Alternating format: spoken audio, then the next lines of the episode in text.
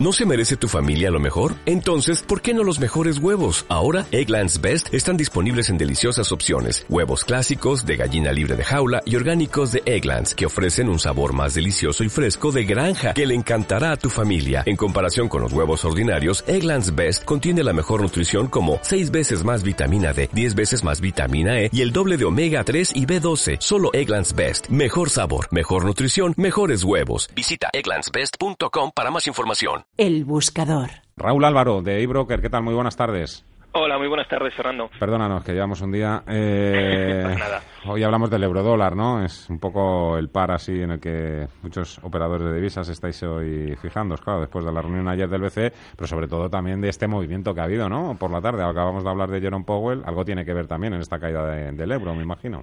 Sí, bueno, hay varios factores que están influyendo esta semana en el dólar. O sea, a pesar también lo que está viendo en Cataluña, yo creo que el foco de atención, sobre todo esta semana, para, para el euro, evidentemente la reunión de- del BCE de ayer y el escenario que anunció Draghi no era ningún secreto para los analistas, o sea, reducir 30.000 millones hasta septiembre, pero bueno, creemos que se va a ampliar incluso hasta diciembre de 2018, esto está muy dentro de lo probable, por lo que de subir tipos pues bastante lejano.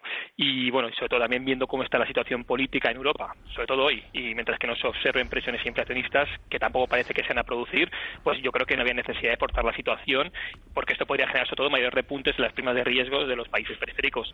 Eh, entonces el tono dovish de Draghi pues ha editado al euro y ha sido muy bien recibido por el mercado y luego la parte de Estados Unidos, pues primero hemos visto sobre todo el, el buen dato del crecimiento del trimestre, el 3% versus el 2,5 2,5 esperado.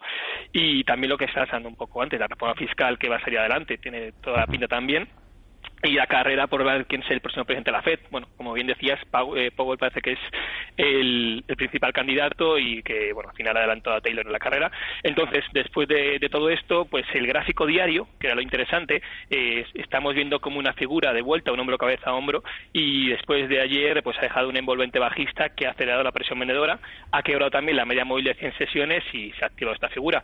Y se venía vislumbrando, con lo cual todavía esperamos caídas mínimo hasta 1.1550, 1.15. Eh, y además, si también observamos una correlación que hay con el dólar index, donde el euro tiene un peso de un 57%, nos marca exactamente lo mismo, una figura de vuelta similar, un hombro que hace hombro inverso, y después de superar ayer los 94 puntos, todo apunta a que será los 96-97. Con lo cual, bueno, pues esperamos que se debilite más, eh, más todavía el euro.